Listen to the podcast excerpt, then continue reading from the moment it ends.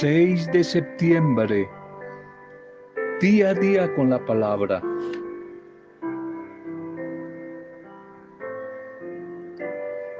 Orar, alimentarse diariamente con el encuentro con la palabra del Señor, pero motivado siempre a trabajar a seguirnos proyectando y a perseverar en nuestras metas y objetivos sin desanimarnos. Va a traer más premios que tener una poderosa inteligencia, pero que no se atreve a actuar.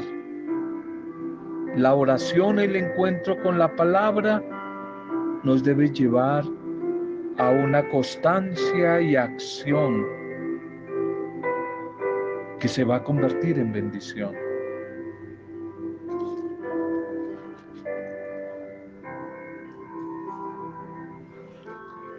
Hola, bienvenidas y bienvenidos. Bendición y saludo a cada una de sus vidas.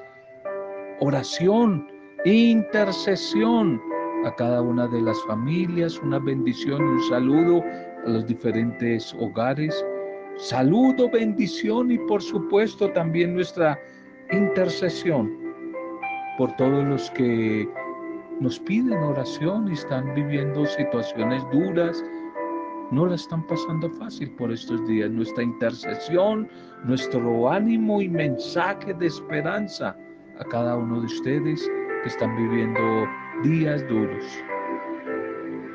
Un feliz día y una bendición a todos los que hoy están cumpliendo años o celebrando algún tipo de aniversario.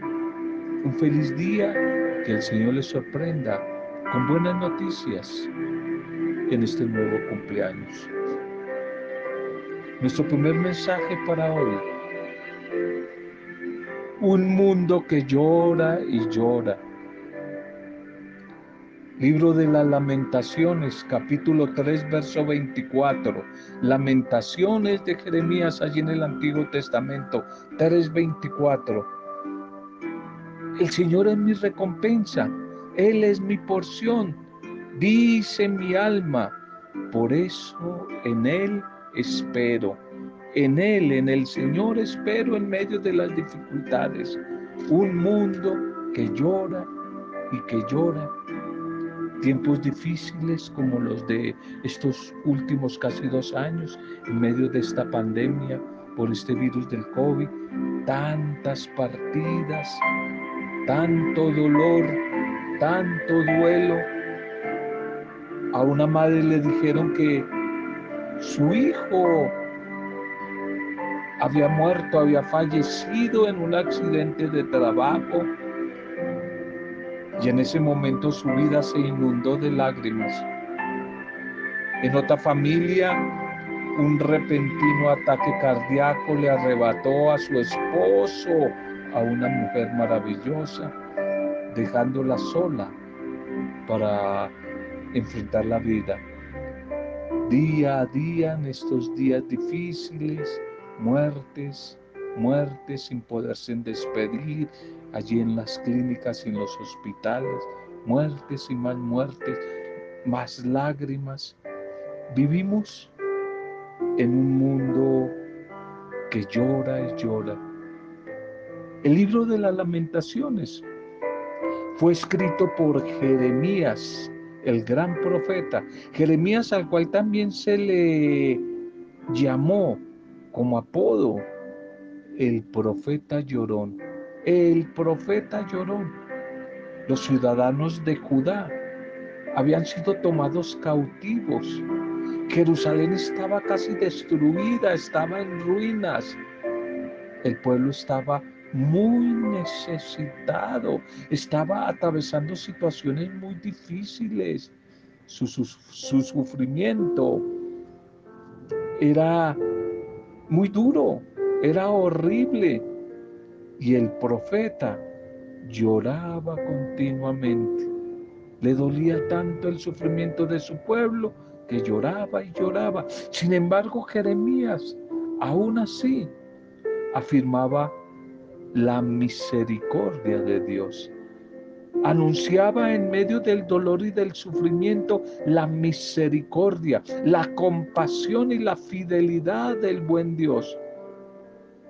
Desde lo profundo de su ser, su alma decía, el Señor es mi recompensa, el Señor es mi porción, por eso en Él y solo en Él espero. Qué realidad, qué realismo había en esas palabras esperanzadoras del profeta, acompañadas, saturadas de lágrimas. Es la realidad de que el llanto y las lamentaciones no necesariamente siempre reflejan una fe débil ni falta de confianza en Dios.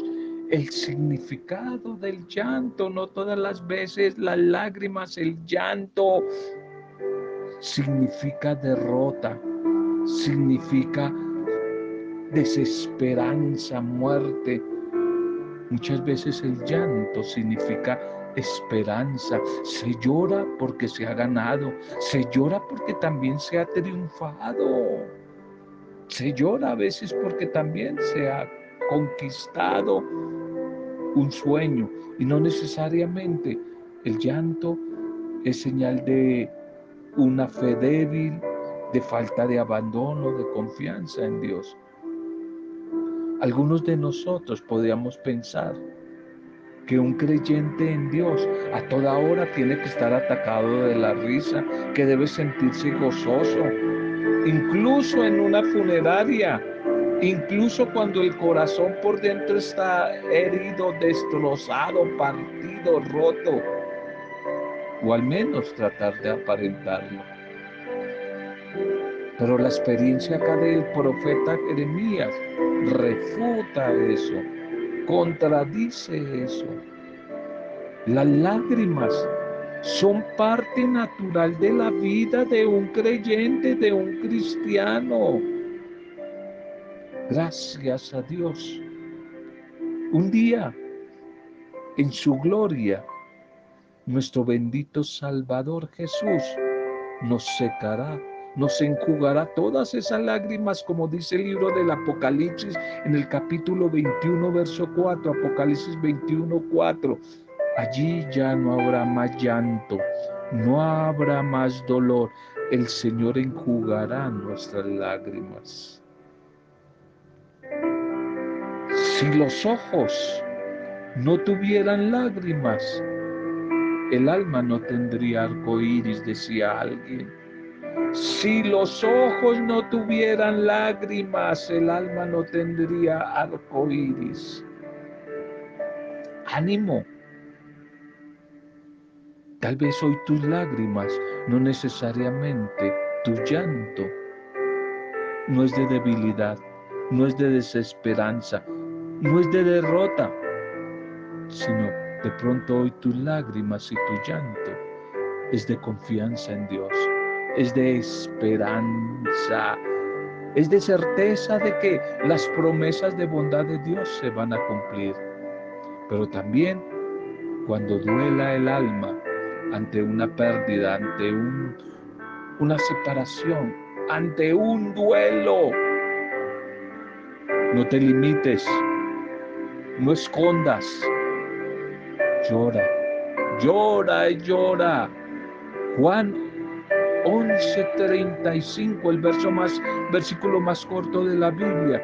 Y Jesús lloró, Jesús ante la muerte de su amigo Lázaro. ¿Por qué no lo puedes hacer tú? ¿Por qué no lo puedo hacer yo? Las lágrimas purifican, renuevan, transforman el alma. Como a veces necesitamos en una sociedad muy machista, nosotros los hombres también, llorar, sacar tanta cosa que a veces llevamos por dentro, vacíos, frustraciones, heridas. Nuestro mensaje litúrgico para este día. Titulemos el mensaje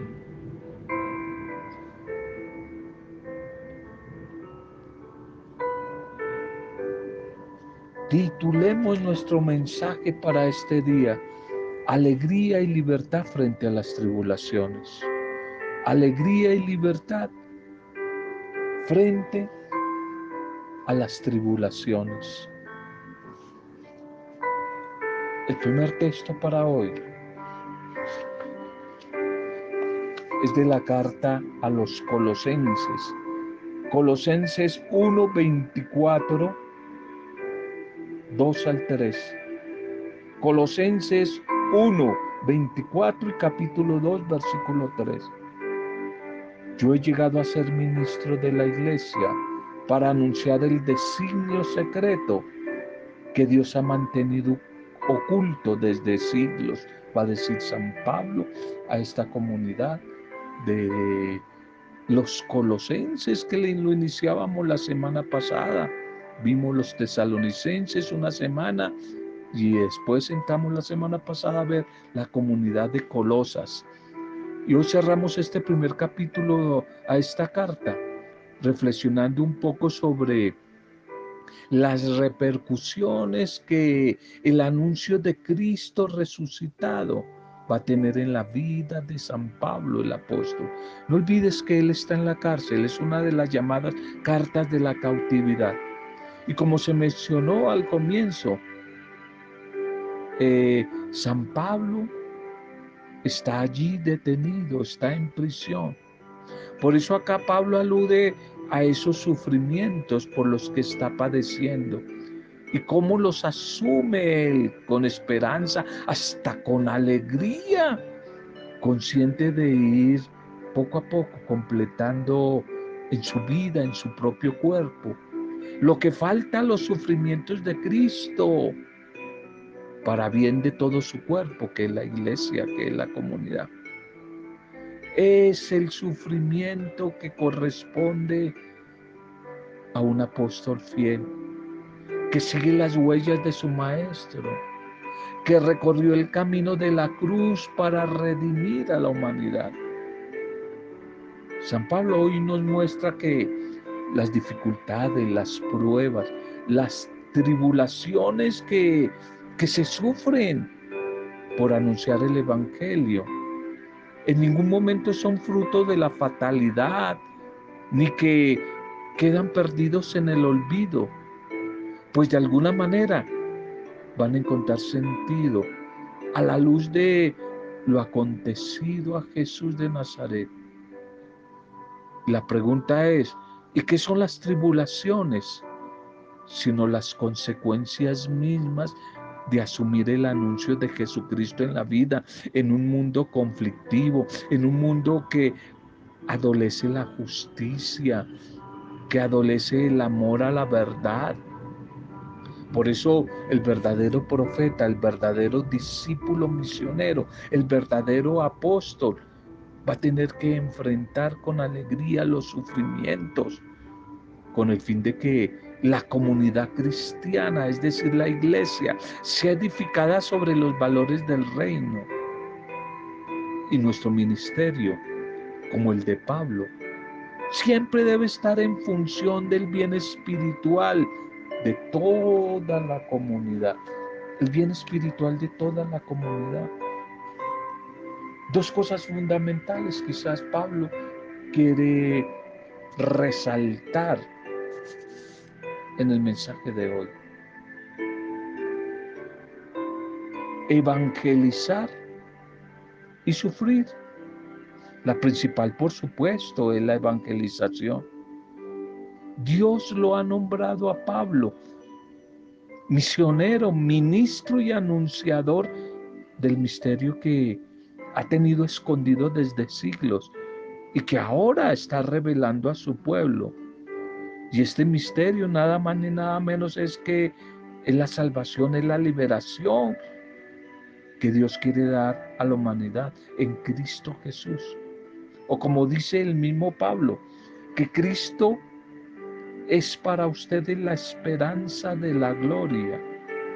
O en otras palabras, el misterio es Cristo en quien está encerrado todos los tesoros del saber y del conocer. El saber y el conocer. el saber y el experimentar, el vivir. Y para cumplir ese ministerio, San Pablo está dispuesto a soportarlo todo. Y no le tocó nada fácil. Él habla del empeño y constante combate o lucha diaria por la fe que va a librar en las diferentes comunidades que él anima, rechazos, amonestaciones de la misma comunidad. Él dice, les he exhortado, les hemos animado a todos, enseñamos, para que todos lleguen a la madurez en la fe. Hay que madurar, no nos podemos quedar como niños y niñas espirituales. A veces la iglesia en ciertos sectores parece como una guardería infantil llena de niños y de niñas de 60, 70 y 80 años, niños infantiles en la fe que quieren que se les hable lo mismo de siempre. No maduramos en la vida cristiana. Y esta es la tarea de los servidores, de los ministros, de los discípulos de Jesús, ayudar a la comunidad a que madure en la fe. Y en esa lucha, Pablo ha asumido también el sufrimiento, la prueba, la persecución. Por eso él dice, me alegro de sufrir por ustedes, es decir, por la comunidad, que es el cuerpo de Cristo. Y la razón profunda de esta disponibilidad aún a enfrentar la prueba es completar en mi carne, dice Pablo, los dolores de Cristo sufriendo por su cuerpo, que es la iglesia. Es la iglesia. Ojalá todos nosotros como Pablo tuviéramos esa berraquera, ese motor de la fe en Cristo Jesús como Él. El estar dispuestos a cualquier cosa para la que sea, con tal de poder seguir anunciando el mensaje de la salvación que a la final es a lo que hemos sido llamados. En días pasados el Papa, y como me gustó mucho que lo haya recordado y varias veces lo recuerda, la iglesia solamente existe para evangelizar, pero para anunciar el mensaje de Jesús, no a ella misma. Varias veces lo he compartido.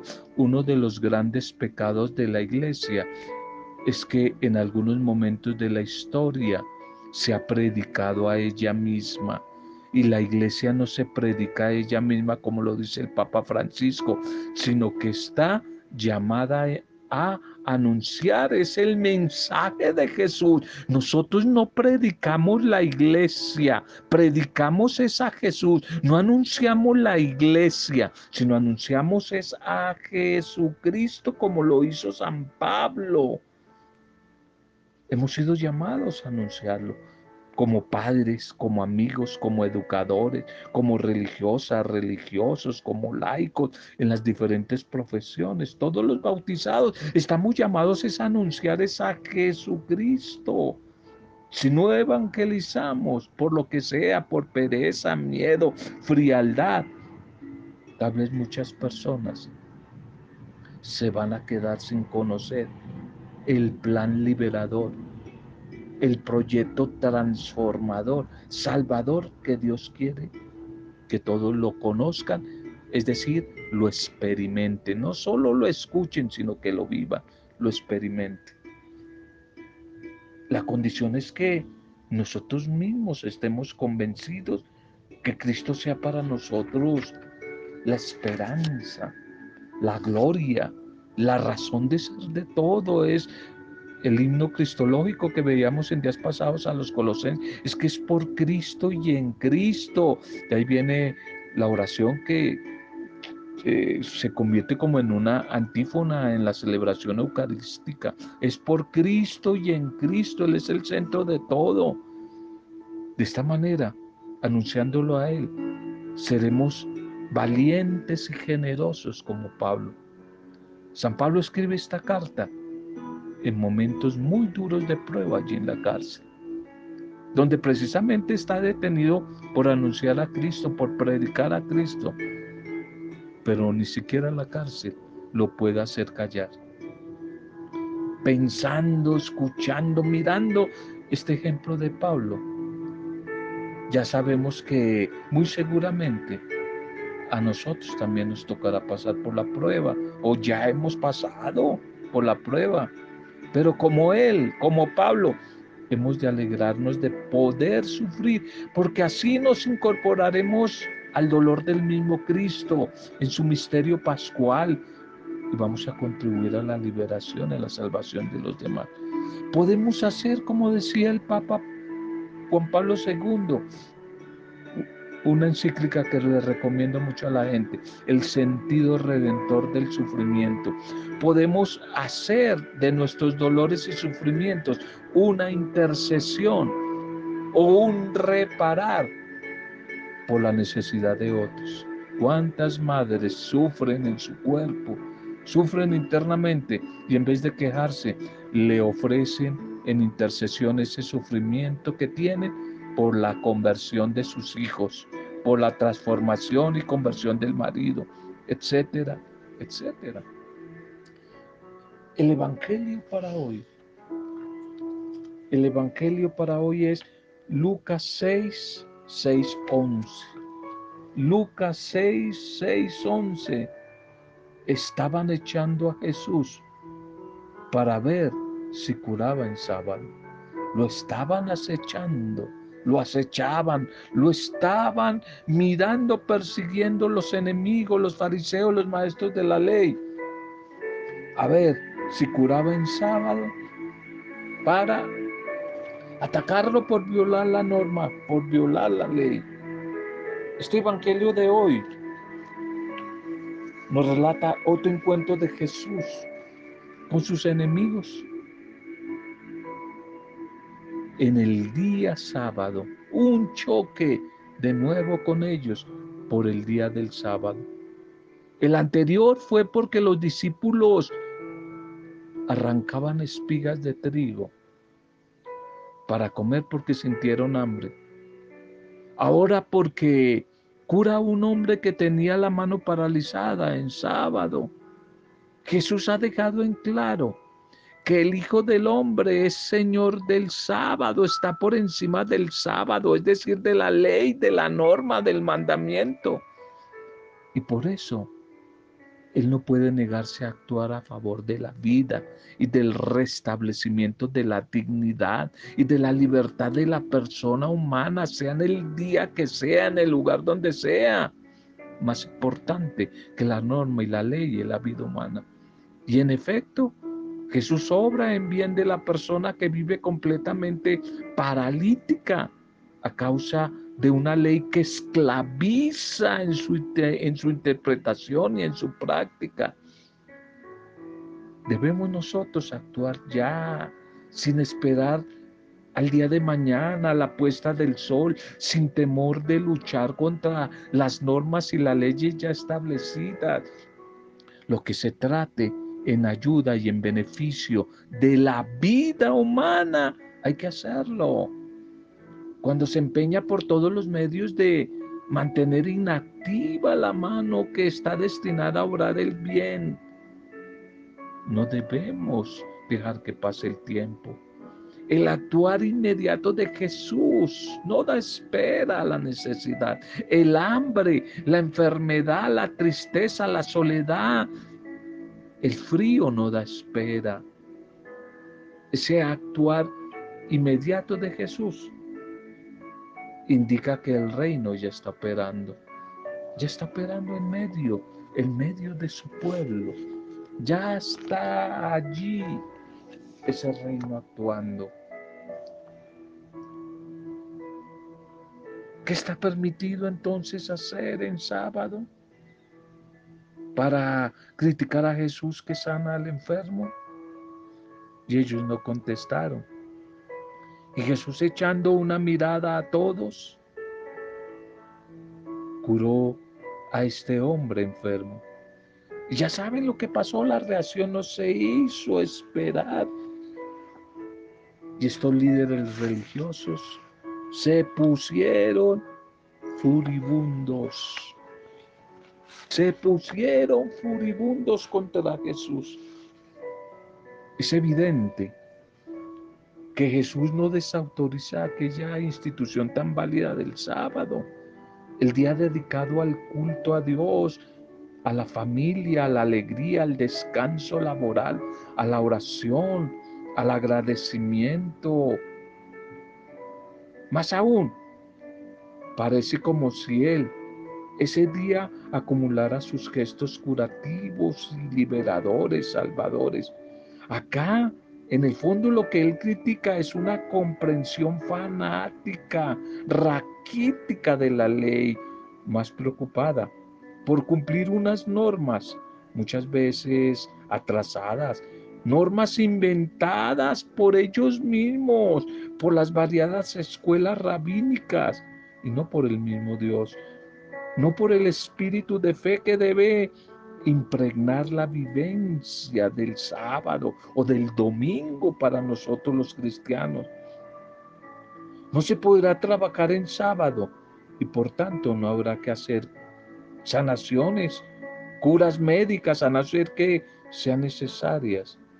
Pero extender el brazo y decir una sola palabra de curación medicinal al enfermo ¿Será tan malo? El recoger unas cuantas espigas y comer sus granos cuando se tiene hambre allí al pasear por el campo, ¿será tan malo que le haga daño a la ley? Estas escuelas de los fariseos habían llegado a interpretar el Shabbat, el sábado, convirtiéndolo en un día de carga, en un día de luto, de tristeza, de preocupación, en vez de un día de libertad, de alegría, de paz. Y Jesús el Señor enseña actitudes más profundas, más preocupadas por el espíritu que es el motor de la vida que por la misma letra de la ley. Y nosotros tendríamos que aplicar esta enseñanza a muchos detalles de nuestras normas de vida que hoy tenemos. Nos podríamos hoy preguntar, ¿estamos dispuestos con la fuerza y el poder de Dios a dejar esa vieja levadura y ser fermento nuevo para nuestro hogar? Pidámosle a nuestro buen Dios, pidámosle al Señor, al Dios de la vida, una espiritualidad, una fe renovada que nos haga libres. Ese evangelio que de verdad traiga la buena noticia del amor, que anime, que aliente nuestra fe, nuestra solidaridad, nuestra compasión y misericordia por nuestros hermanos. Señor, hoy te damos gracias por el mensaje que nos regalas. Queremos venir a tu presencia y suplicarte que tomes hoy nuestra vida en tus manos y que nos sigas transformando. No permitas, por favor, que nos dejemos llevar por las trampas de aquellos que nos quieren poner a prueba, mucho menos si al hacerlo lastimamos a las personas, a la vida humana que nos rodea y ponemos en entredicho nuestra vida de fe. Hoy, Señor, tú nos enseñas con caridad, con amor en acción, que lo importante es siempre hacer el bien a los demás. Eso es lo importante, Señor, el hacer, el hacer el bien a los demás, Señor. Necesitamos de la fuerza de tu espíritu para seguir siendo mujeres y hombres pregoneros de tu mensaje, empeñados y esforzados y dedicados a trabajar por salvar, no condenar, liberar, no cargar más a las personas.